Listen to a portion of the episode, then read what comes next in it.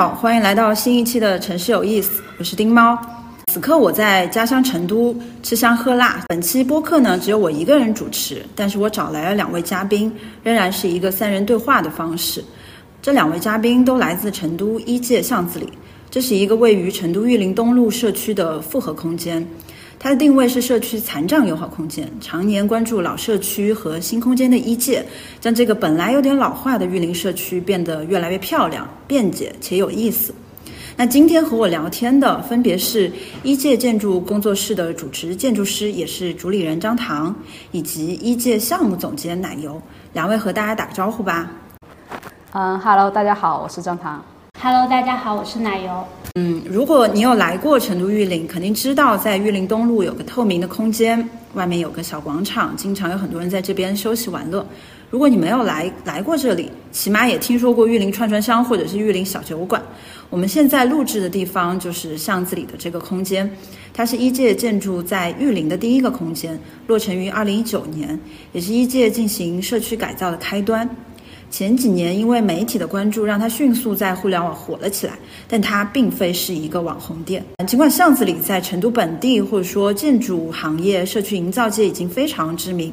我还是想请一届的主理人张唐跟大家介绍一下一届是什么，就是为什么当初想要做巷子里这个项目。因为刚刚有提到说不要太官方的介绍嘛，然后我觉得你刚刚已经介绍完了。其实关于一届巷子里在做什么，就首先我们的工作室叫一届。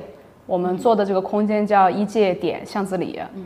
嗯，我们最开始还有一个在老社区里面的一个小店，叫就叫一界，就是那个在玉林最开始的那个空间叫一界巷子里了以后，因为它是在一个社区的党群服务中心的旁边，嗯，然后呢，它是中间有一个小的院子，周围有一圈建筑，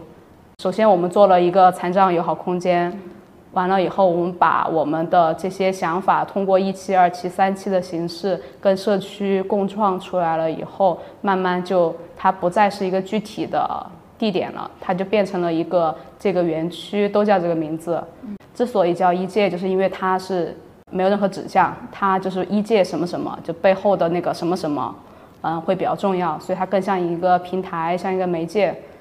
所以我们无论是具体到一个最开始的那个小店。它是里面的功能是有咖啡和展览，再到我们现在做的第一个一界巷子里，它里面也是一个友好空间。它的倾向都是有很多可能性的一个平台。对你当初就是因为我我我记得就是这个名字确实是书记取的嘛，嗯嗯，然后当时在取到这个名字的时候，有没有想过未来几年这一块就真的是变成一个？特别灵活，然后特别有这种成都本地氛围的这样子的一个公共空间，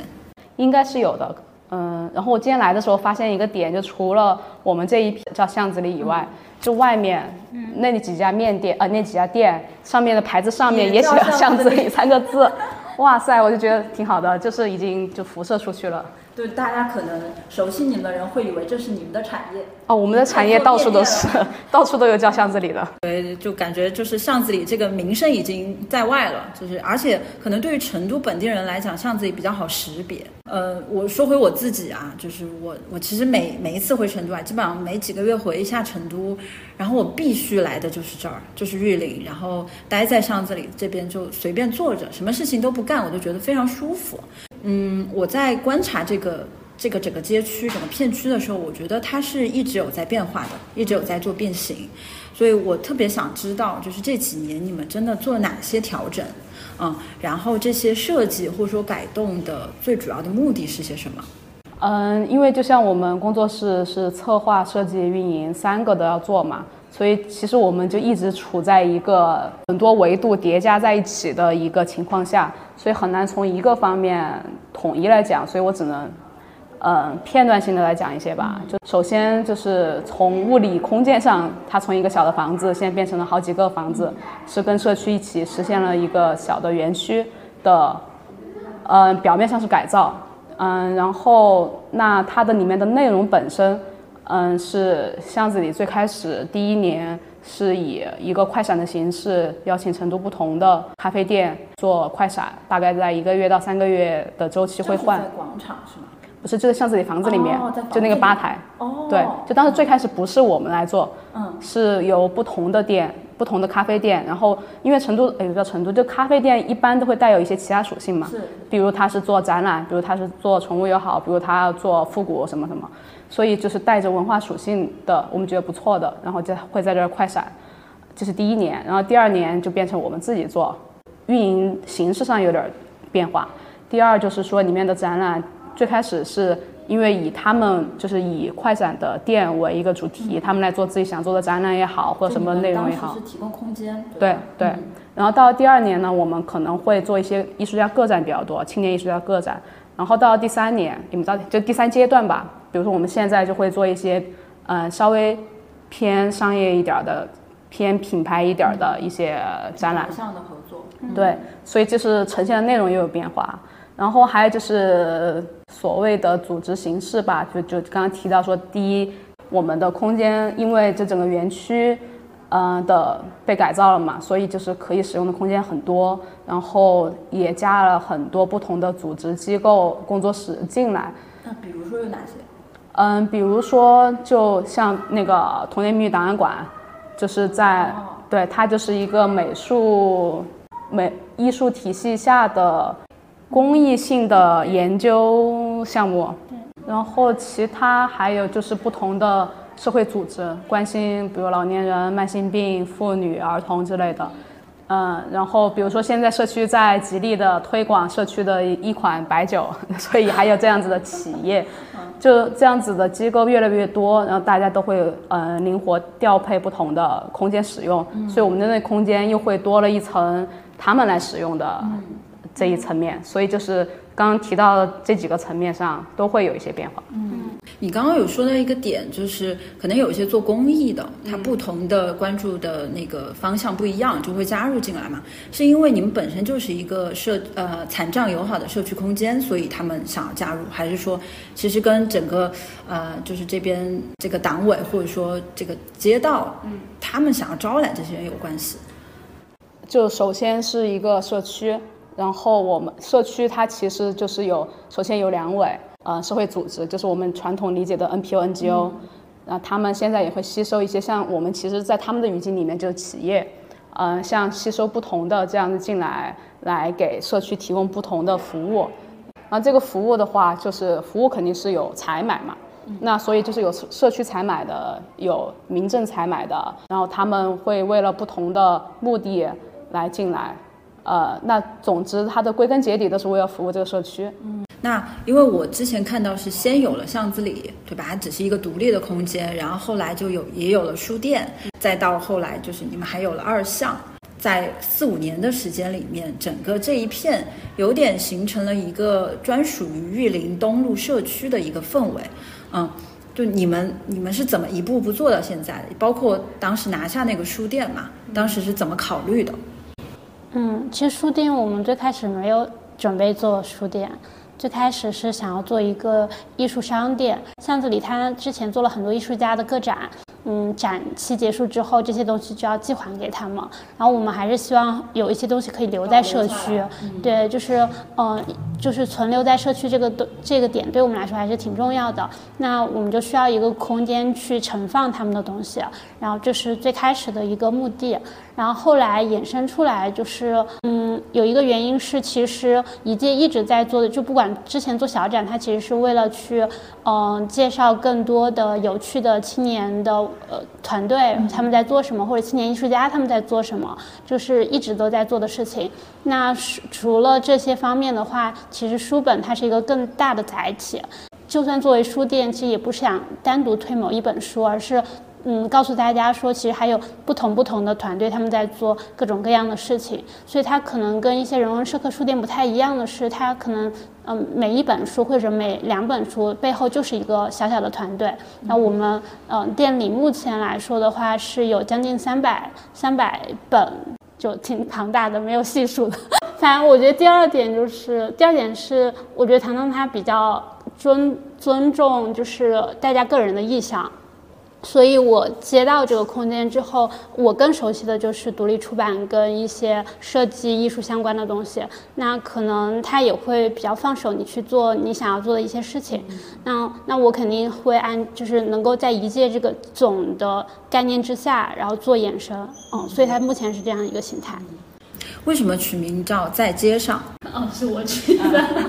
巷子里，在街上，觉得非常的成都 style。我那天还在跟我朋友讲，我说，其实这两个名字如果用成都话念是很有趣的，在街上。但是其实我们从最开始没有想要用成都话念。嗯，我觉得这两个名字其实特别能代表成都的特质，因为巷子里也是在街上也是很容易用成都话念。所以当时为什么要取这个名字？是我们取了好多啊，还有街边边。首先还是从地理位置，它就是在它就是在一个路边。然后另外一个点是我们最开始做的时候，其实是有就是每个月是有一个主题性的。呃，我收到的反馈还是挺好的。就是我们第一期的主题是街上的人到底在读什么，于是我们就可能去各个地方去采样。然后当时还做了一个，就是既是书店的开业小展，然后也是就是第一个主题展，就是联动像就是想要把各个空间联动起来嘛。所以类似于说在巷子里这边，它有猜灯谜的游戏，就是它对应的灯谜就是对面的书，它可以引导大家过去。然后在店里的就是采样的那些街上。的人，他们关于书的各种创想，然后包括呃，当时是以我们自己的人作为第首发的人去推荐自己喜欢的书，就是大家可以认识我们团队的人。到底是怎么样的一个性格？然后我们自己也会在里面轮班，就是就是当时还会想要评销冠，然后它顺带着就是影院那个空间，因为我们采样会有声音嘛，所以我们当时是呃找了社区里面那个专门做推拿的组织，就它也是一个公益组织，就大家在推拿的时候就循环播放音频，就因为你那个时候也没有什么事情可以干。对最，最开始就是这样一个很完整性的套路想往下走，但确实投入人力需要太多了。包括第二期，第二期做植物主题，投入人力也挺大的。前面做植物的收集，就是绘制了一个流动地图，当时呃就是两条街。奶油那段时间就在疯狂的养植物。对，但是也是因为做这个事情，然后才会有二，就是就是二项，所以为什么会有植物组？因为如果没有做这个的话，其实我不太会发现说那里面人跟植物的那个关系。对，对对，就我稍微补充一下，就是书店和巷子里的这个物理距离。嗯，对，其实嗯，巷子里它所在的是一个街角的一个空间，可以可以这么说吧，就它在街角。对，然后它非常开放式，就有一个嗯座椅，大家平时也可以，你哪怕不买咖啡，不买呃不消费，你也可以坐在那儿。然后就在它的对面，真的是街对面，走两步就能到，就是啊书店呃在街上的这个空间。然后比较神奇的就是这个空间，它旁边也有理发店，嗯，然后也有按摩室，然后也有刚刚说到那个公益的一个档案馆，所以它看起来本身就很复合，嗯。就这是我自己走到这儿，我会以为这一排可能都是年轻人的店，但它保留了本来属于这个社区可能更更在地的这些啊小的业态吧，所以我觉得这是我觉得这是特别妙的一个点。之前阿布取的名字就是街对面。挺好，这个也挺好。但是回到就是为什么就是刚刚说的主题，它其实都是街道上的主题，然后也是我们想要去一直做研究探访的主题，所以就是嗯，也跟这个相对应，就是本来当时是想的是一直在做街道上的研究，然后带带着大家从书到街上的这种感觉。嗯，对，因为我我知道奶油加入一届差不多一年的时间嘛，然后这一年也在做各种。研究或者说做各种活动等等，嗯，然后刚刚奶油其实也有提到，就是嗯，一届作为嗯可能活动的这个部分去策划，然后会联动很多组织方去做很多落地的一些事情，然后包括在二项的这个改造等等。对我觉得你可以跟大家分享一下，就是你的这个工作角色在一届整个组织里面，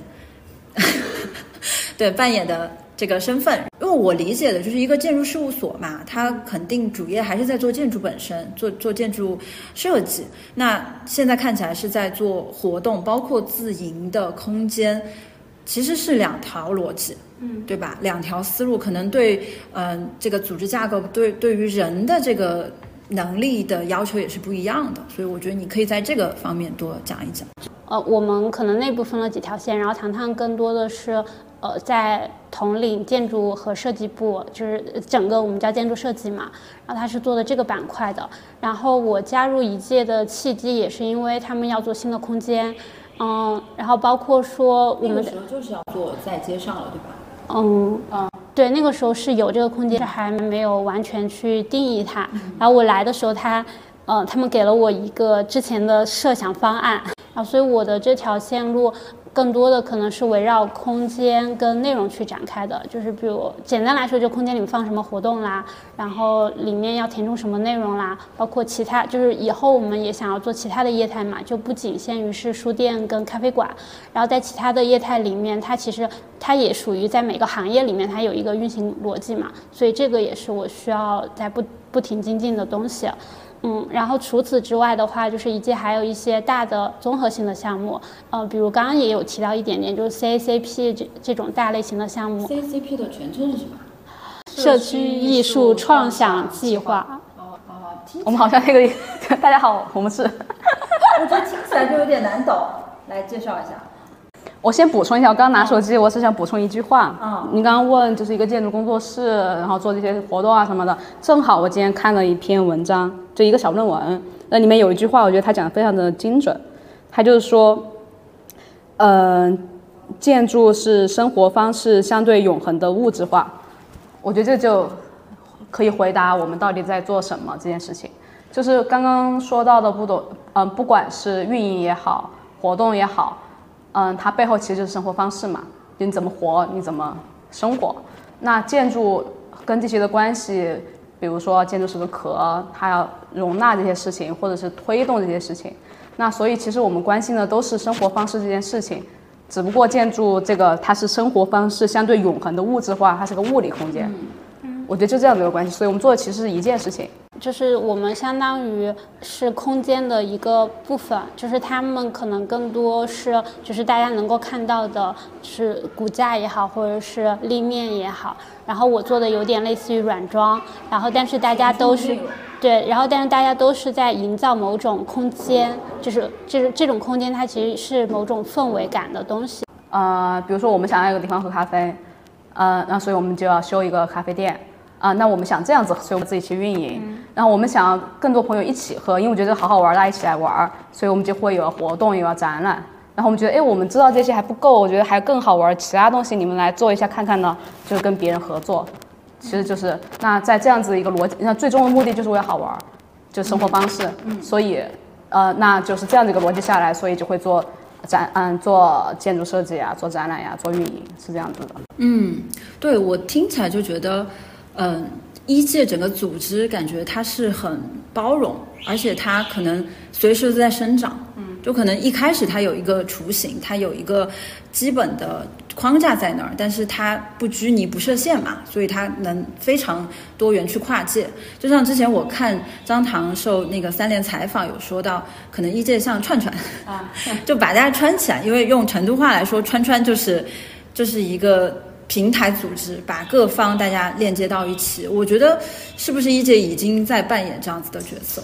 它是一个必然的结果，但不是我们的目的。嗯嗯，就我们不是为了穿人而去做这个 做这些事情。那再说回，因为刚刚说到一半就是 CACP 这个项目，对，其实老实说啊，奶油给我发了很多资料，我当时在那看的时候是有点深奥，然后又去看了一下你们的推文，对。嗯，除了没有被我们推文的弹幕点 对，我会把那期推文的介绍放在 show notes，感兴趣的听友可以自己去，呃，解读一下。对，就嗯，还是说到就是为什么想要做这个项目，以及包括你们怎么去定义它。嗯，我们要肌肉记忆一下吗？现在，包括其实说实在的啊，我觉得 CACP 这个名字可能不如巷子里那么好记。嗯嗯，就为什么要取个英文名，而且它又不是个单词？嗯，很好，好问题，这个是好问题，这个很少人问到。呃，因为我们最开始叫 CAP，就是社区艺术计划，这三个英语单词的缩写就叫 CAP。然后，那这个词就是它完全非常的不带有任何倾向性，其实跟巷子里跟一届本质上是一样的，就是我们很少去用有那么强烈的主语的倾向性的主观的东西去讲，啊，当然有一部分是我个人性格原因哈，但是我觉得就是大人聚在一起嘛，就是肯定是有一些这个的。然后，嗯，因为这样子的原因，就是想要保持它的可变性和开放性吧。就所以我们做的事情也一直在感觉一会儿坐这儿，一会儿坐那儿，变来变去，其实本质上都是一样的。嗯，然后这个是最开始叫 CAP 的原因。那为什么叫 CACAP 呢？是因为我们做 CAP 做了两年，第一年是我们改造了一个自行车棚。第一年是二零一九年，一九年跟巷子里同时期。嗯，就那个时候我们巷子里是在玉林三巷，那个是在玉林四巷，就恰好那儿有一个废弃的自行车棚。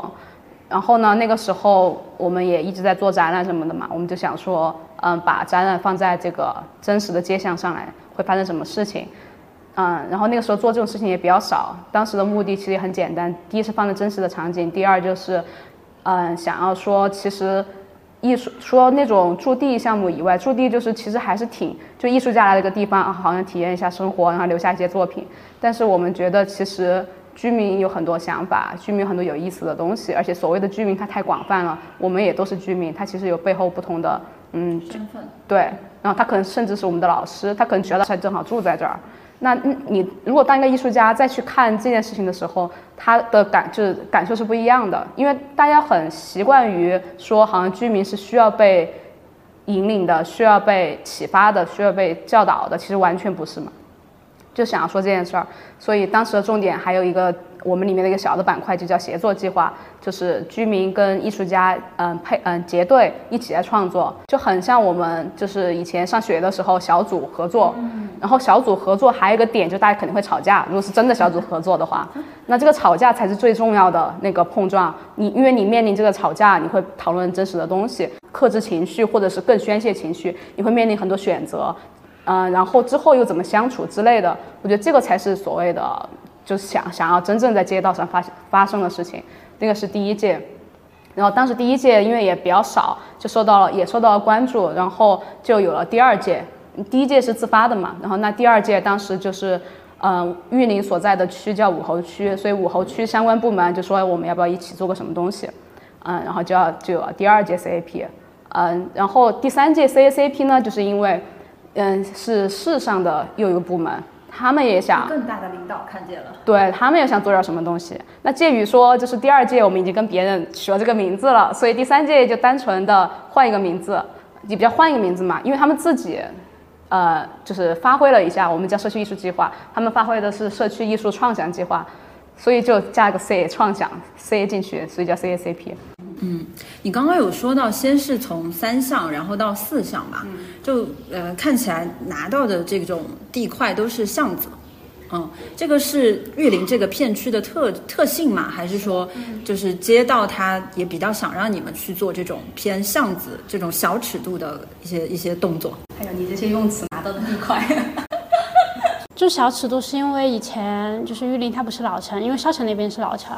然后玉林它之前就是农田之类的比较多。八零年代，八零年代，对。然后最开始玉林形成规模的时候是单位宿舍很多，就有各种各种厂啊，然后包括民航啊、化工啊之类的一系列的，他们就是各个单位都在做宿舍，所以玉林很大的部分它有一块一块很整齐的那种小楼。那因为他们为了方便人跟自行车。通行，因为他们上下班就是骑自行车嘛，所以就形成了像现在这样就很密集的街巷，然后尺度很小，就是它可能跟大家意义上的马路其实有一点区别啊。嗯，原因是这样。嗯，对，这个我觉得也是比较就是偏成都特质的，它跟上海很不一样。上海的里弄可能就更窄，嗯，因为年代更早一点嘛。对对对，所以巷子给人的感觉是就很老城区。关于这个，如果是刘莹的话，肯定要跟他讲了。就是我们的社会学博士，是就是我们的这一次 CACP 的，就是我们是，呃，我们然后有平面设计，然后有社会学，嗯，有服装设计等等，就更大的一个小组来做这个事情。然后那那个社会学的博博士，他就会在我们 CACP 里面起到一个提高我们知识文化水平。哦，我今天跟他说是一个批批评者。对对对的角色。然后，所以我刚刚突然想到这个。啊，先回到你刚刚的那个关于为什么拿到这个小的地块的事情。就是很简单，就是因为没别没有别的大的可以给我们。首先，玉林现在目前阶段的形成，就是因为有宿舍组成的，所以那这些也不可能拆。那这个也是我们看起来说保留了所谓老城区的特色的一个原因嘛。嗯，那所以就没有多的那种地块，它也没没办法开发。在这样子的情况下，如果我们要在这儿做一些事情的话，它就只有那种犄角旮旯，嗯，可以做。呃，从小到大都会，呃，每一个小区里面不是都有一个自行车棚嘛，所以它正好现在也因为就是说，就共享单车啊什么的出行的那些改变，就自行车棚它，嗯，不再被使用了。对对对，所以它会变成一个我们可以切入的点。所以其实我们这几个都是跟车棚有关，像呃 CAP 第一届四项就是一个典型的自行车棚，我们现在做的 CACP 二项它也是一个自行车棚，巷子里三项它虽然不是一个那样子的自行车棚，但是也是一个呃被遗忘的一个小的区域，也当然从政府的角度上来说，就金角银边。是，它是可以再被发挥价值的。对，嗯，刚刚你有说到，就是几个都是自行车棚嘛，嗯，大概它是一个什么样面积？嗯，呃，然后它在就是在现在，就是你们在改造之前看到的时候，它是一个什么样子的画面？第一届的四项的自行车棚，它是夹在两个小区之间。它是属于两个小区的，然后嗯，左右两边是两个小区，然后所谓的背面是一个中学，它大概是五十米乘以八米，宽八米，长五十米，所以很大，四百平的一个车棚。它当时是因为不再被继续当做自行车棚使用了，所以就是后面的那个学校最开始当做学生的嗯停自行车的地方，然后后来就变成了放那个。不要的一些他们的什么教具啊、家具啊什么的一个地方，就堆东西。嗯，然后二项 CACP 二项的车棚的话，它是只属于一个小区，它在一个小区的那个围墙边上。当时就是因为现在的自行车棚，嗯，有一些作用，基本上就是停一些电瓶车。那有一些再大一点的，会有一些住户。嗯，有一些地方甚至还有门牌号已经被许可了嘛。嗯，所以就是基本上就大概这几个用途。所以看起来就是呃，另外一个呃组织方，他其实并没有给你们一个课题，说马上要把这儿改造成空间，嗯，对吧？就可能也给了你们一些自由度。那你们当时是怎么思考，或者说怎么计划这个区域要怎么规划嘛？两个阶段吧。第一个阶段就是首首先我们认清，就是说我们在这儿不是一个开发的开发的角色，嗯，也不是个招商的角色，嗯，其实是从社区的角度上来说，就是帮他们解决一些问题，实际的问题。对，那从我们的角度上来说，是实现一些我们的实践和实验。那这是第一步。那这第一步这个事情做了以后，那它就会被呃收回来，会会会在我们的这个过程中去发现它的价值。那就有一些真的可以被招商的人会来联系社区，那他来再来实现他背后的真正的所谓开发或者是租赁的功能。有一点儿，我感觉就是它本来是一个很难定义的一个空间，然后经过了你们的设计和加入一些功能，它变得具有商业性和社会性了。其实就是被看到了。嗯，对。所以那那那再说回就是呃。二项我知道你们经历了比较长的时间的一个调研和改造嘛，差不多一年的时间吧。嗯，就从去年六月二十三号开始。对，就哎，正好哎，现在也是六月底。我比较关心的就是你们当时在拿到这个课题，然后找肯定是找到了一些不同的啊角色的人一起来参与。对，你们当时提出了哪些问题，或者说当时有没有想过这个啊这个二项它？之后能具有什么样子的功能和意义？我们因为我们这一次整体的那个方式是解构二解构二项的多重。就是我觉得留英社会学那个组其实挺重要的，是因为我们最开始，因为从建筑建筑的角度来说，可能他看到的更多是呃路面路面的一些安全问题啊，或者是它的呃那设计进入设计小组进入，他可能看到的是一些导师问题啊。就我们最开始看到的都是非常实际的问题，嗯，但是当时社会学小组就提出了一个点，是我们就是我们其实根本。就是不认不认识这里，对这里根本不熟悉。对，我就在妄自的去做一些判定，然后，哎，这不就是现在很多开发商在做的事情吗？哎，是的，所以我们也犯过这 些。根本就不了解，就干活了。就是我们当时是觉得说手里有很多资料，好像也调研了很多，就是有很多信息，呃，所以所以最开始被当头一棒的时候，我们还发生了一些小小的讨论。嗯，然后后来是相当于是说那个时候才提出了解构多重的二项这一个解方式，对，然后于是才分成了每个小组，他以自己感兴趣的角度去调研二项到底是就是怎么样的一个地方。嗯，所以有哪些方向？比如说除了植物的。嗯，是社会学，他们你可以理解成一个信息的资料库。嗯，他们可能从以前的报道相关的一些纸面文字的东西，他们其实都有在做录入，包括他们也在嗯跟居民做一些访谈，就是以口述史的方式去记录一些东西。所以社会学它更像是，呃，就是在做调研，然后去了解这个这一带这个片区它过去的一些历史。历史及现状，对历史啊，历史及现状，嗯，呃，怪鸟他们那个小组就是是平面设计，对，嗯，其实他们的主题性非常明确，他们他们就是在探究公共与私人的物品边界，所谓的野生设计这一块，就是它它其实就是一个相对专业性的一个角度。我只是觉得说，它衍生出来的类似于说，因为整个 CACP 的视觉都是他们在做把控，所以东西某种程度上也可以，呃，就是反观他们对 CACP 整整体的设计。然后圆圆他们那个小组其实分成，就服装设计小组，他们其实分成了几个阶几个阶。我我记得他是不是有帮居民去设计一些那个袖套，然后一些工作服什么的？嗯，我觉得这个角色好重要。对他们最开始提出了一个。点就是他们觉得说衣服是一个体，就是人的体面的事情，然后所以他们最开始以这个角度去切入，然后他们目前已经做的一点零的是，嗯，就是相当于做了一个时尚所谓的时尚问卷，然后跟居民一起去，嗯，探讨他们以前就是因为。这个街巷，它在九十年代的时候是，嗯，附近其实少有的红砖区，其实是他们自己很骄傲，自己被称为小香港，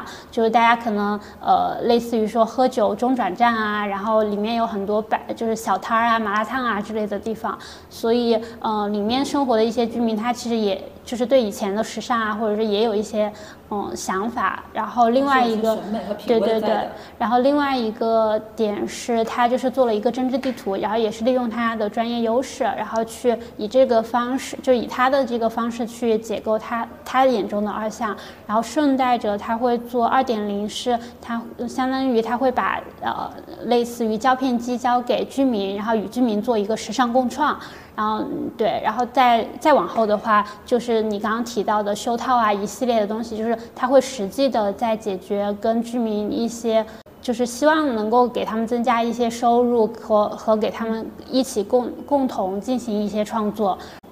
是，其实刚刚介绍的，我们统称为我们的多重二项的二项切片嘛。然后呢，其实这个环节是在最开始是没有的。是我们如果要以一年为单位来形容我们的项目的话，其实它，嗯，我们最开始的时间节点可能是两个月时间是调研，两个月，然后它其实只只属于那个十二个月里面的两个月的调研，嗯，然后我们要在一年之内要做出一些成果，比如说一些，比如说空间的改造，它的里面的运营内容的再定义，跟比如说解决一些实际的。路面的一些问题，然后它还有那个摊贩的一些组织性的问题，还有就是跟居民形成一些共治小组，让大家一起来解决、协商解决、改变自己的生活区域。就当时的一个目标是这样子的。嗯，那这个切工作好难啊。对啊，然后然后这个切片其实最开始的调研阶段，我们发现我们是来自不同的嗯专业，那每个专业都会做调研，但是在我们的社会学博士眼里，这些东西都太。太浅以及太太散了，所以他就会从他的专业角度进来做事情。因为这样子一个原因，所以我们就变成了每个小组从自己的角度去做一些调研，然后把它通过一个地图的形式、切片的形式展现出来，什么之类的。它其实只是为了辅助我们的第一阶段的调研工作，但是到现在它的这个比重就变得非常的大。就然后那它其实一个小的原因，就是因为我们的整个时间线有又拉长了嘛，所以可能我们放在一个五年的时间线来说，那它就是前面的呃六分之一，就是就是其实是这样子一个原因。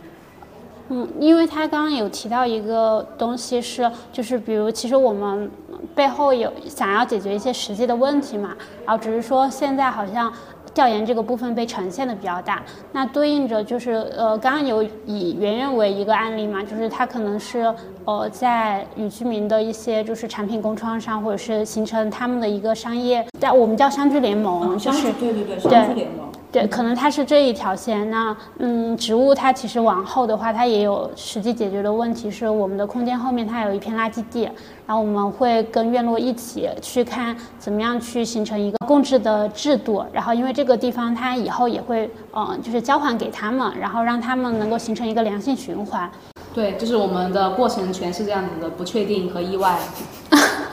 但这是我们其实是我们追求的事情哈，我们很确定我们想要不确定的这件事情。他们这样组织是就长期跟着你们了吗？还是说他们也是阶段性的项目制的？我们那个写了我们的这个，我们叫这个算什么呢？小组小组的一个准则宗旨，我们我们上面写的是流动开放，欢迎加入我们又离开我们。哦，哎呀，离开这个词，我觉得还挺妙的，因为其实我看到很多这种，尤其是这这种做商业运营的嘛，他其实希望大家就留在这儿，就你别走了，你成为我的一份子。嗯，我个人来说，就是 CACP 这个项目，再加上我们这个性质又在做社区，要做一些公共，做一些感觉非常的很有社会责任感，嗯，很关注社会性的议题。那我们也当然也坦诚的说，我们肯定要关注商业的问题，怎么去平衡它。这一切都容易说的非常的哦，大家觉得哇，做些事情好好有责任哦，好了不起哦。然后感觉我们好像去改变世界啊什么一样。然后我 嗯，这个项目对我来说，我更多的感受是在于它朝内的一个东西，当然也可以朝外的说很多。但是朝内的就说，嗯，比如说我们最开始就刚刚说的那个怪鸟在关注的什么的时候，其实最开始我找他们聊的时候，我们聊的是如果做一个这样子的项目，我们应该怎么去做，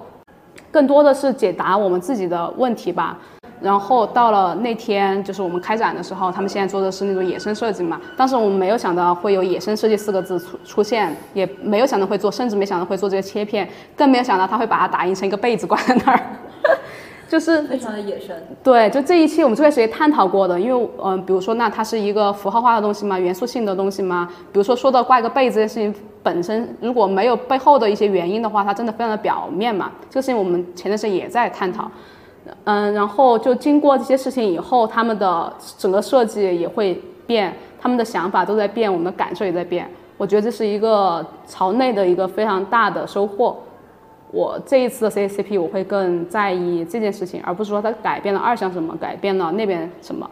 对你刚刚有提到，就是怎么去平衡，就是一个项目的它的公共性和商业性嘛？对，就来到了商业这个板块。其实我一直非常好奇。就是我我能能感觉出来，其实你们预算一直不太多，嗯，或者说能得到的一些支持，我不知道当你们预算有限的情况下，你怎么去开展这些工作？从你的角度感受到，我的角度是预算一直很紧，一直很紧是吗？从来没有变化过，就是，对，所以就我我就特别好奇啊，因为在我看来，社区营造是非常耗。人力精力的事情，你要做很多的投入。那在预算有限的情况下，这这一步一步是怎么来的？大家不可能用爱发电吧？嗯，首先，嗯，如果你作为一个设计师的话，就是一个简单的道理说，不管多少预算，你都能做成事情嘛。对，当然有一些物理性的、物质性的无可避免的、无法避免的成本，但是你可以动脑筋嘛。嗯，所以我觉得这个预算的。这个条件它只是一个设计条件，嗯，那那那至于说是越多越好吗？那当然说，那从人性的角度，它越多越好了。它一直是预算有限，但是我们的预算是一直从，比如说从二零一九年的第一届到现在是一直在增长的。但是那这个十块钱就是我们现在能争取到的十块钱，来解用十块钱来搞赚这件事情的一个能力。这个不管是外界的评判也好，还是我们自身的也好，所以它就是一个客观的，也以及别人就觉得你现在做这个事情十块钱是一个比较相对安全的一个范畴。大概是我是这样看待这件事情的哈。嗯。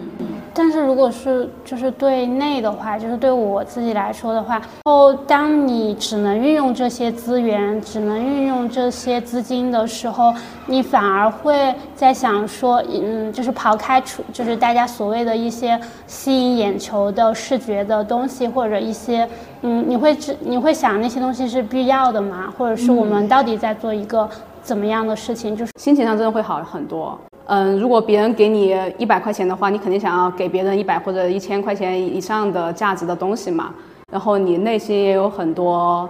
包袱，但是当你只有十块钱的时候，你的很多包袱会放得下一些。你包袱一旦放下来以后，你做的你才更自由，更自由你才能做真正的东西吧。嗯，今我今天看到那儿有很多植物，而且看起来就是自己种的，是吧？奶油肯定有种。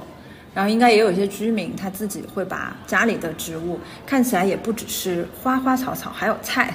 拿过来，对吧？植物这个板块，我看你们也花了蛮多时间去做研究的。其实最开始是因为做呃这边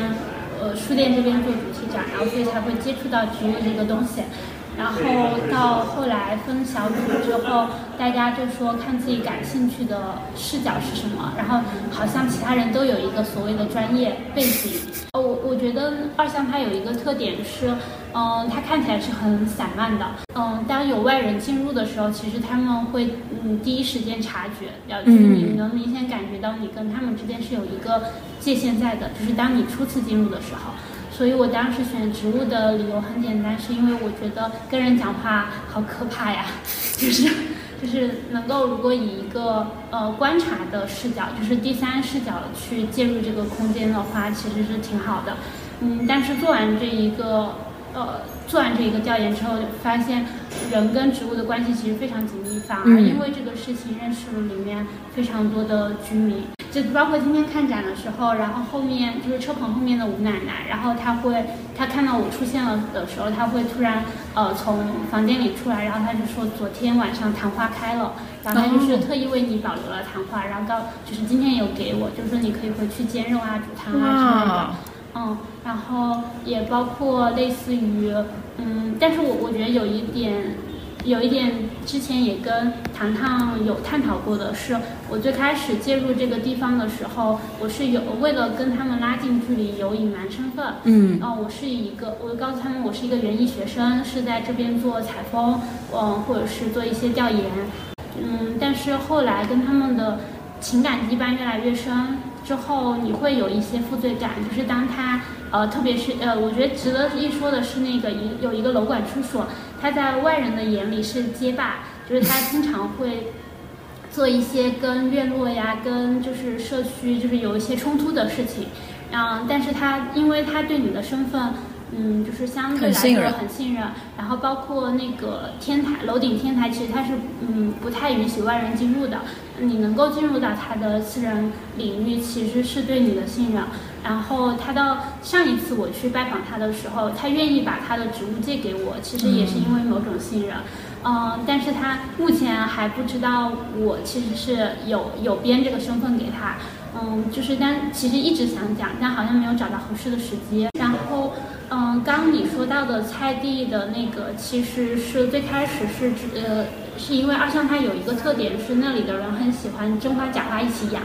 我最开始是以为是个人案例，后来发现整条巷子都是这样，普遍现象了。对，然后其中那个菜地的爷爷他是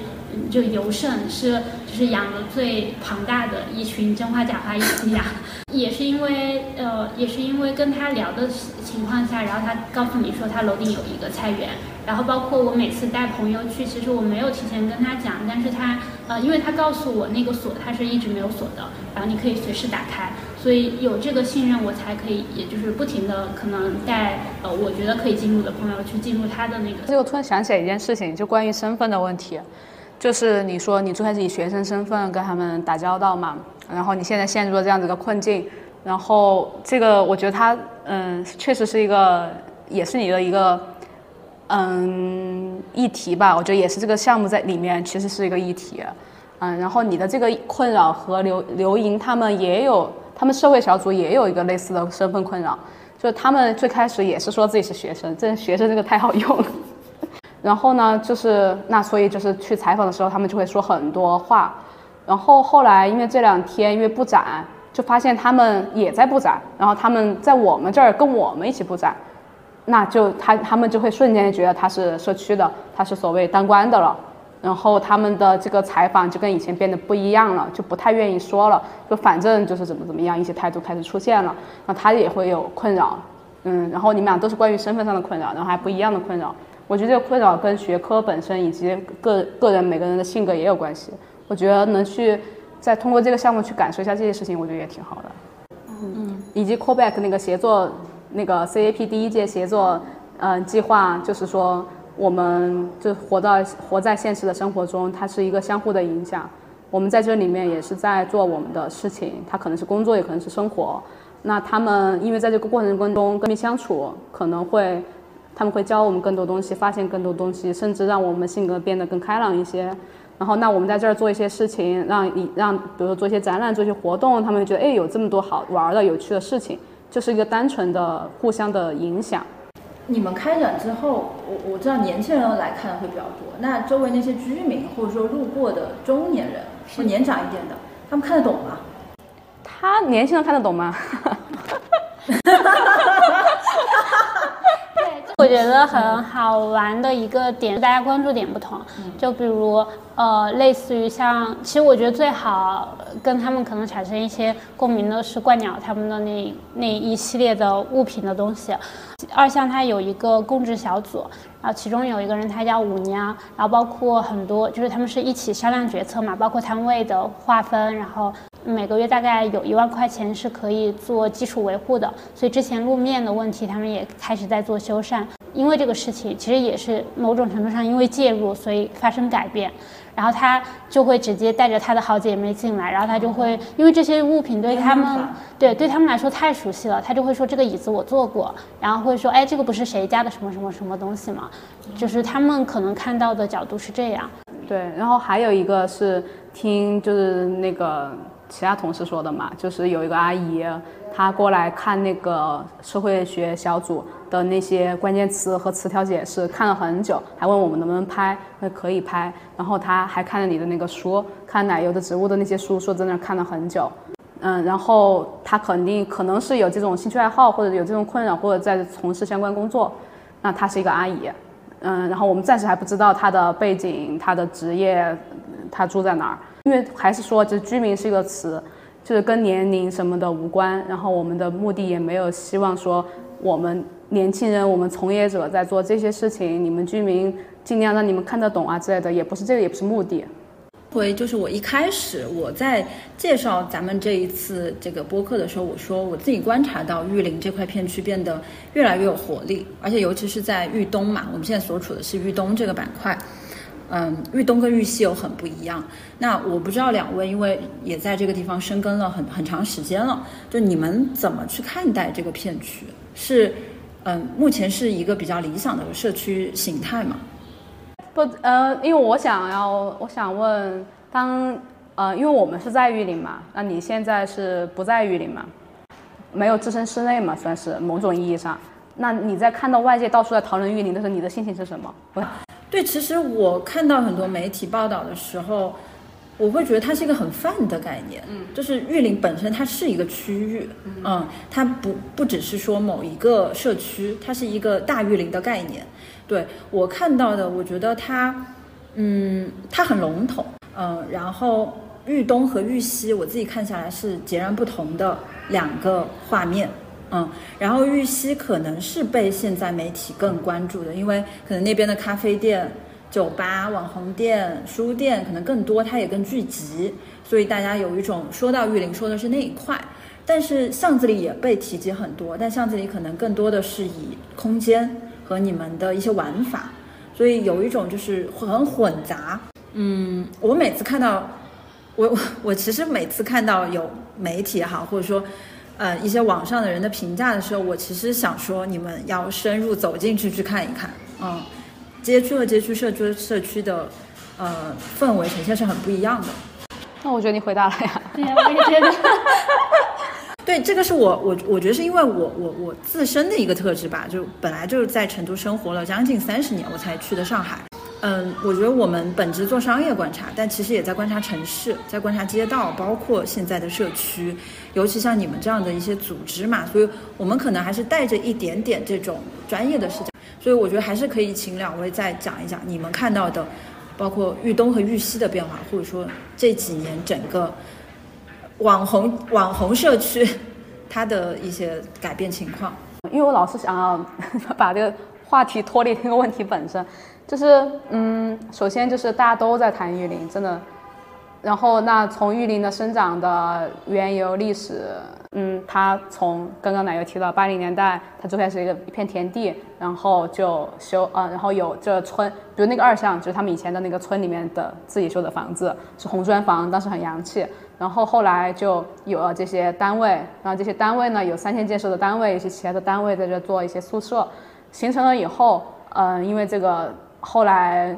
包括一些商品房什么的，因为那个房子的隔间比较大，嗯，一些活跃的艺术家进来，就比如说一，呃，就是何多林呀，呃，翟永明啊，呃，刘家坤啊什么的，因为在家这，嗯，因为它的开间很大，比较适合当画室嘛。当年三位女性就开了三个店，那其中就有我们知道的白夜和小酒馆儿。那其实他们也是一个聚会的平台性质，因为大家反正要聊天儿、要喝酒什么的。当时是差不多什么时代？九十嗯，九零年。对，然后后来呢？这儿一辈的文青。我没有说到这老一辈。没有啦，没有是啦，就是那个五零五零年代的嘛，就是现在的非常厉害的老师们。然后外贸的、卖衣服的。在这儿，然后比如我们的豫东的杨书记也说过，这里以前有很多就是那个会所，叫歌舞厅啊，对，很大的歌舞厅，确实也有，还是有非常多的这种娱乐文化空间的。对，因为这个位置，然后因为美领馆也在旁边嘛，嗯，然后也有一些那个，然后当然也有很多小的吃的，嗯，还有小的酒吧。书记形容的是，他们当时就还有转场文化。当年就有了，因为这个街巷就是很适合转场，然后他们还有这种文化，然后后来就是还有那些比较洋气的外贸的衣服，后来呢，就因为两千年以后，就因为那个淘宝嘛做好了，然后这线下的这个商业就不太好了，就开始没落了，就没落没落到这样一些政府的规划方向的一些问题，嗯，比如说白夜也搬走了，搬到宽窄巷子里面去，后来就到最近。嗯，一个大家都知道的一个节点，嗯，某一种说法就是说，是因为那个赵雷的那个成都，呃，里面提到玉林，就让他又出现在了大众的视野，这是某一种说法。然后还有呢，就是说，呃，玉林当时因为成都在大力发展社区这件事情，那玉林就里面就几个社区就会作为类似于试点或怎么样，他们就会比较呃。开始做一些新的事情，那包括巷子里玉林东路社区，我们的巷子里，然后还有尼亚桥社区的那个院子文创，它是小酒馆嘛，然后还有蓓蕾，嗯，虽然是散花书院就之类的，就大家开始做一些创新的东西，那这种文化氛围又回来了，然后再加上嗯，成都一四一五一六年就大量的咖啡店的爆发，那然后玉林就当时我们来。一七一八年来豫东的时候，当时玉林市已经没有咖啡店了，当时唯一只剩下一家，他马上就要搬走了。我们这几个空间又开在这儿，再加上一手成都，然后各种原因，嗯，是就然后就形成了这样子的几个事情叠加起来的这样的一个效应。然后再加上玉林本来有很多好吃的美食，嗯，然后呢，如果从城市的角度上来说，从空间角度上来说，就是第一，它是处于南北的一个中间的地方嘛，老城区到新。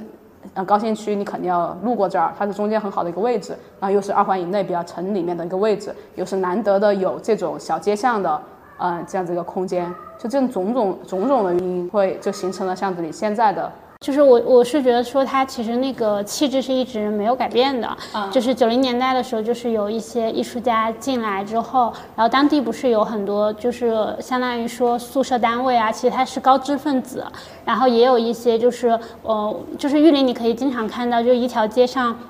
可能有好几家按摩店。呃，然后一一条街上可能有好几家，就是呃，类似于说裁缝店或者什么，他们以前是按照某某种生活方式去做的，所以那个时候就是可能在一个小吃摊上，就是有各种各样的人群，它是混杂在一起的，就是有有搞艺术的，然后有就是知识分子，然后也有普通的民众之类的。然后到后来，其实跟现在它遗留下来是一样的，就是这个氛围它是一代一代往后叠加嘛。然后有一些后面的人他会被前面的人所吸引，所以它就是一个不断，相当于说不断叠加然后吸引的一个过程。然后就是所以玉林怎么去说玉林呢？我就因为很多人就已经很烦一直讨论玉林，那很多人觉得玉林现在，嗯，比如说有一两条街是城市更新被城市更新了。嗯，他就是比较，嗯啊，就是他就很有点穿衣戴帽，然后，嗯，这个东西就是从不同人角度看的不一样哈。我觉得说说不上是生化，就是说反正就是有一些，呃，被更新的、被表面更新的一些成分。包装。对，呃，对对，这个词词比较好，就是有一些过度包装，所以有些人会很讨厌现在的玉林，也不喜欢玉林，会变成现在就是一个很必然的一个结果。然后我觉得。不怪玉林，玉林，这就是大家要在这开店，大家要在这搞更新，就是你们要，我们要在这搞这些事情。但玉林本身是好的。你们你们会觉得现在太多年轻人来这儿开店，是对整个街区的一种影响吗？或者说一种打扰？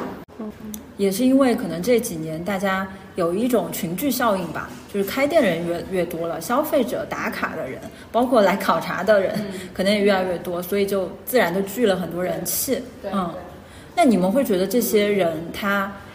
呃，他是属于这儿的吗？你刚刚你的第一个问题是我们觉得好不好？这个问题你还想问吗？我的回答是你觉得我们的答案会是什么呢？今天老是被反问。我觉得，我觉得可能要从你们的身份入手吧，因为毕竟你们是在做真正营造和经营的人，就是，嗯，可能某一种程度。没事没事。啊？娘娘，我们在开会。不是，娘娘把门关了，然后把窗户关了，然后发现有人又把门打开。娘娘是叫进来啊？我们在这儿开会，在录东西。嗯，哪天嘛？陈志全？不是不是，是巷子里。我们这儿录录一个电台播客。没停电了。今天停电了。娘娘说：“你们咋不开灯呢？” 嗯，你的答案呢？我觉得就是它也不算伤害，因为就是我觉得更新换代是一直在发生的事情。然后，呃，而且，而且，我觉得他们开店，因为开店花费的代价也是挺大的。每个人开店也不是希望自己薅一票就走。我觉得还没有到鼎盛，因为还其实有很多空余的位置，但他在不断的加入。然后，但是，嗯，好，但是我我觉得是他会有一个冷静的，就是他最后会到一个冷静，或者是那个冷静他又会波起来，又会荡下去，就是他他就是这样的一个状态。嗯，我跟你们两个的想想法差不多，然后我肯定也会考虑到你刚刚说的那个两面嘛。然后关于那个时间周期的事情，我跟你也是一样的想法。然后最后我的态度是，嗯，我们就欢迎大家加入也离开我们，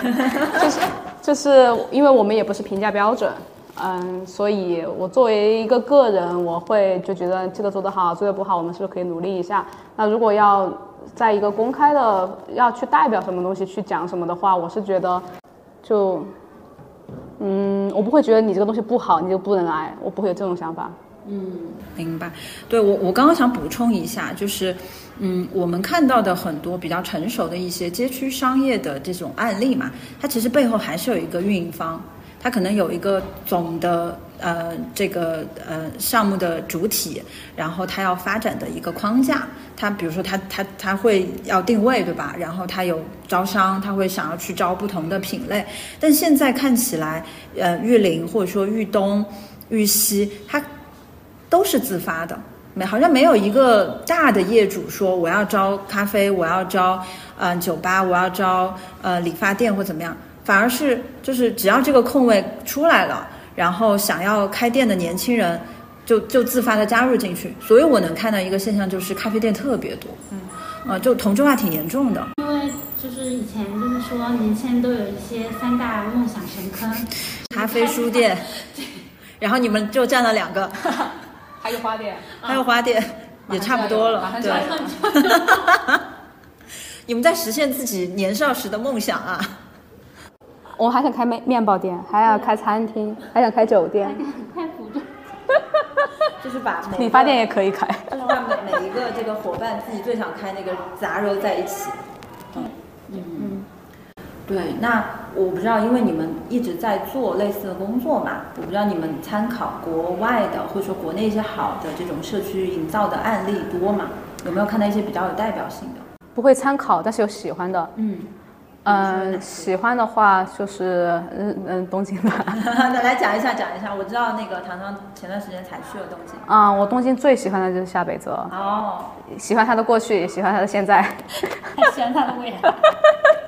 对，哇，夏北泽太好了。可以跟我们分享一下。嗯，夏北泽就是那种，就是我以前住在夏北泽，然后呢，我的学姐就是一个学社会学和经济专业的一个。非常 OL 的，就是打扮的非常那样子的人，他就觉，然然后我住在那儿，是因为我们学校也在那儿，他要说这地方真的太脏乱差差了，对于他来说是这样子的，我就不够体面和精致。对，就这个是对一一一部分人的他对这儿的看法。那在我看来呢，就是他那儿有非常多的古着店，有咖啡店，嗯，有地下的 live house，嗯，然后有剧场，嗯，有书店。有这种文化的各种文化场所，而且都是比较独立也比较贫穷的这样子的一些地方，比较野生。对，就然后呢，他那儿是一个片区都是这样子，而且他是那些人也是真的生活在那里嘛，嗯，他的居住氛围也是这样子的。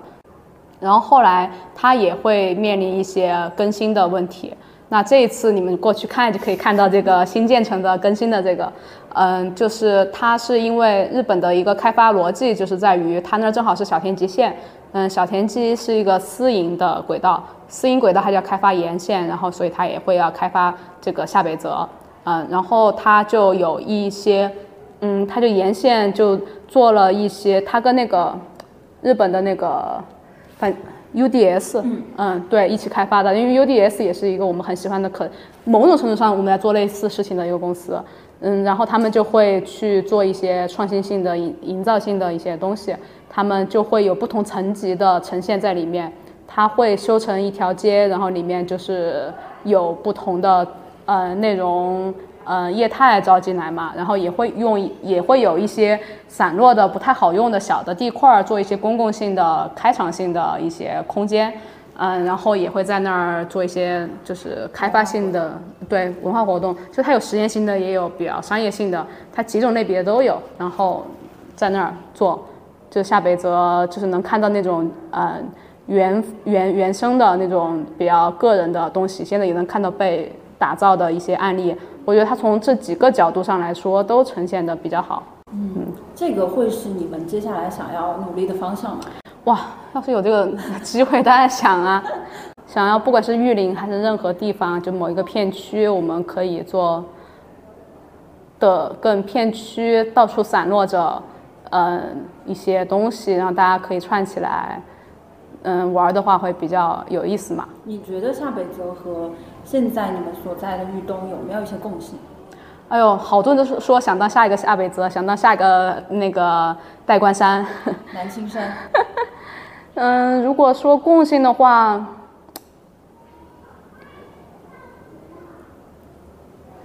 啊，我觉得都是自以为的共性，我觉得还没有达到那个程度。只是确实是有一些文化的店在这里，也一些也有一些工作室慢慢开在这里了。这个算某种程度的共性嘛？就是大家的喜好，贫穷的文青们。嗯。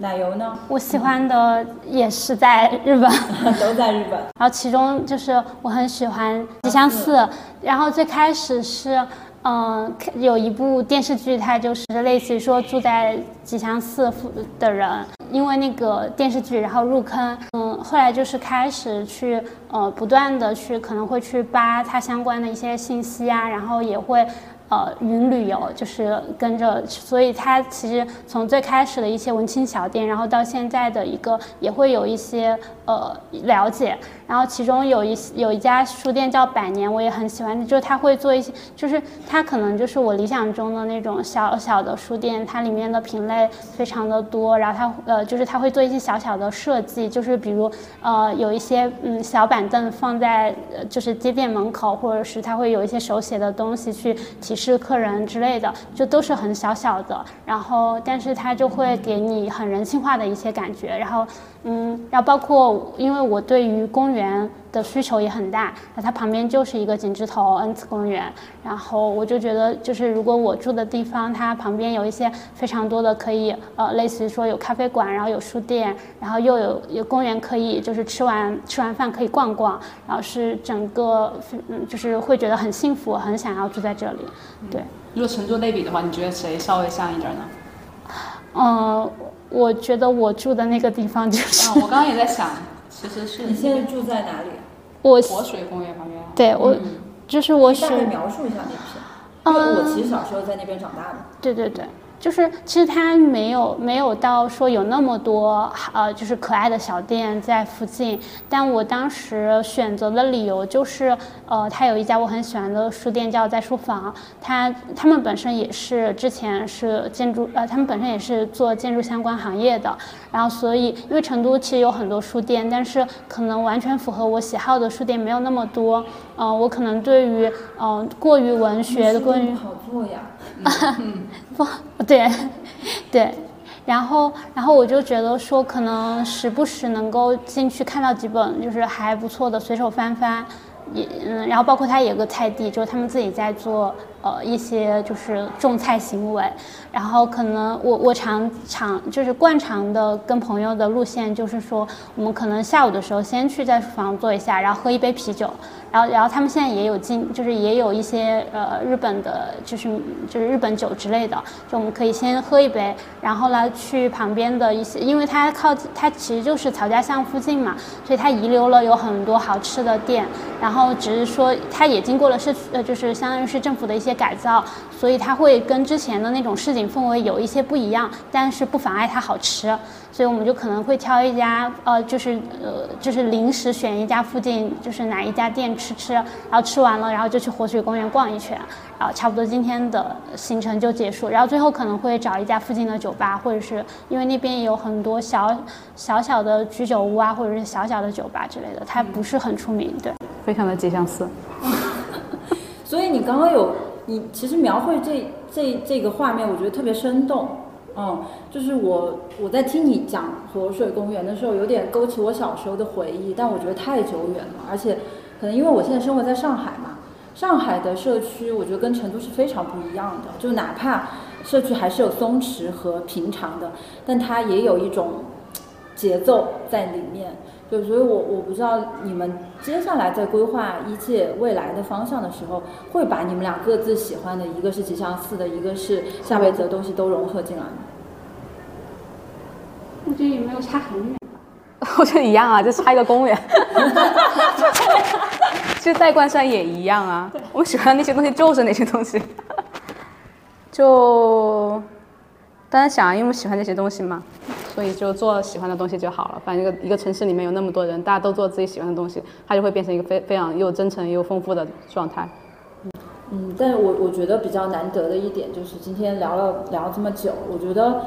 嗯，我还蛮就是打心底就是挺羡慕你们这种状态的，因为老实说做自营空间，做一些街区改造是很难的，至少在国内的这个大背景下，其实是蛮难施展拳脚的。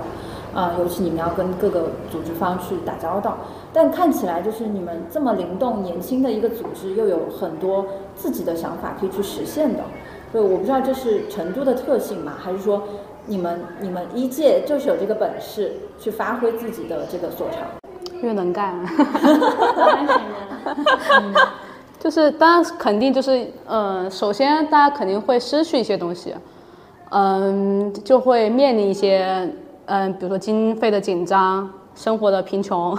别别那么夸张哈。但是这个不是我们的出发点完全不是说要去牺牲而去做什么事情嘛，因为就是未来也是想要，不管是我们还是相关从业者，大家都可以有好的生活质量。嗯，这是一个根本目标。我有这个目标在，那至少在往那方面走。然后那能不能发挥，能不能什么的话，我觉得是，你真的只要你真正在做事情，而且是没有那方面的杂念的在做，好好在做事情，然后有一定的本事，当然说的天真一点，我觉得是可以的。嗯，当然当然也要有机会天时地利人和了。哦，最开始加入一届的理由也是，嗯，觉得说它这里是富有变化性的。嗯，以前因为之前是做媒体相关的，所以很容易陷入就是同样的规律性里面，或者是同样的套路化里面。但是呃，这边做的很多项目，它的确没有参考的依据，所以没有 就没有办法。对，方法论。对，但是它其实另外一个点是，它需要你运用你之前的一些专业技能去辅助你。嗯，就是有一种还还是在脚踏实地的感觉。我觉得脚踏实地这个事情对我来说很重要。以前会觉得做的事情，嗯，比较虚，或者是我不知道它真实落地之后会是怎么样。但是你做实际空间，你就是跟人接触，或者你做一些呃类似 CCP 这种项目，你就是在跟人接触，你很能直接的接受到别人的反馈。嗯，对，我觉得。就是今天跟你们两位的聊天，其实对我启发也蛮大的。就是，呃，脚踏实地的在做一些事情，可能不只是在为这个社区做些事情，可能更多的也在向内的探索。嗯，我相信这几年你们两位都有非常多新的一些思考。对，嗯，今天就不在这儿做展开，我们待会儿可以边吃饭边聊。对，那最后的最后，就是两位各自推荐一下在成都特别有意思的一个地方。除了巷子里，哇，最后问了个最难的问题，因为以前的嘉宾都会说自己的项目，那今天就，哦，那肯定不推荐自己项目。可是我刚刚已经推荐了呀，我家附近。活水公园哈。对啊。我想想，再想想。嗯，你你可以想，就是我我还是再次推一下活水公园，活水公园它。就是一个无蚊虫的公园，所以极大的公园是在某珠湾旁边的一个公园。对，它就是在红星桥地铁站附近，所以它交通也非常便捷，非常友好。对于爱逛公园的人非常友好，因因为他们其实整个景观的设置呃很厉害，所以你一年四季都可以看到不同的就是植物的呈现。你喜欢哪里啊？这儿呀，巷子里啊，就是我每次回成都必来。如果再说一个呢？天哪，又被考到了，这个嘉宾，我想想，真的有点难。呃，你不是去包里吗？哦，对，我刚刚就想回答，但是总觉得还不够。就我之前想，我之前一般会推荐的就是保利，就梅林馆川到那儿的方塘。最近我没怎么去了，就是因为那儿很自由、很野生嘛。它是一个 live house。对，可以这样。应该说那儿有一片 live house。现在剩下不剩几个了，曾经很辉煌，现在剩一些，但我总觉得还是不不够。我觉得我现在呃，因为我一直生活在老城区嘛，就是呃，我我父母以以以前一直住在一环路，然后现在搬了新房子也在二环以内，所以我对三环外我是非常陌生的。我觉得那儿不是成都，作为一个本地人来说。对，嗯，所以我我其实对老城是有某种嗯怀旧之情的，嗯，然后除了玉林这一块，我可能现在比较喜欢的是滨生街那一片吧。在哪儿啊？就是宽窄巷对面。哦哦，我这还没去呢。但是呢，嗯，我又有一个另外的观察，就是呃，因为那边是少城嘛。它本身的街也是嗯比较小，然后居民的房子也比较矮，然后你晚上走到那儿其实很舒服的，但也是呃有一些年轻人的店或者说工作室进来了之后，打卡性质变得越来越多了，所以我几次走到那儿的时候，我觉得反而有点距离感了。嗯，虽然没有说最喜欢的地方，因为各有各有各的好嘛，那我我我换一个角度回答问题，就是说如果我转换心情，或者说我会去哪儿吧。就除了玉林和那个那个保利那边以外，嗯，我除了猛追湾、除了望平街这种地方以外，我其实会选择去太古里。然后最近我会去高新区英九九那边，因为这两个地方就是一个非常没有，因为就是平时这种浓度真的太高了，它就是一个非常热闹的地方，就是一个热闹的，类似于也要对我来说，我感觉也是某种平台、某种中心，嗯，然后的一个热闹的很多人的地方，然后没有就不是我们从事的一些行业在做的这些事情的很干干净净，其就是反正大大的。秩序。对，然后也能高，比如高新区也能看到很多上班族族嘛，就感觉他们生活在社会里面，按时上班又下班，在就穿着西装，然后再怎么样的，就也是一种生活，就会我会去转换心情，我会去那两个地方。嗯，哇，糖糖刚刚这个话，我觉得，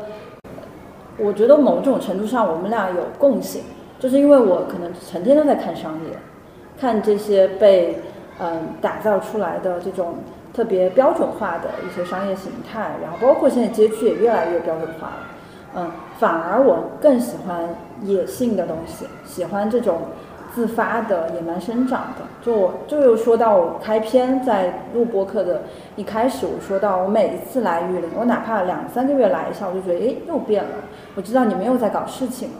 对，所以这个也是我喜欢玉林，尤其喜欢玉东社区的一个点。那也非常感谢两位做客陈友谊，现在已经聊到都快天黑了。对呀、而且是在一个没有电的空间。哇，热死了。对，所以非常非常感谢两位做客，呃，城市有意思，我我相信接下来我们也还会有更多的这个话题去探讨。对，谢谢两位，说个拜拜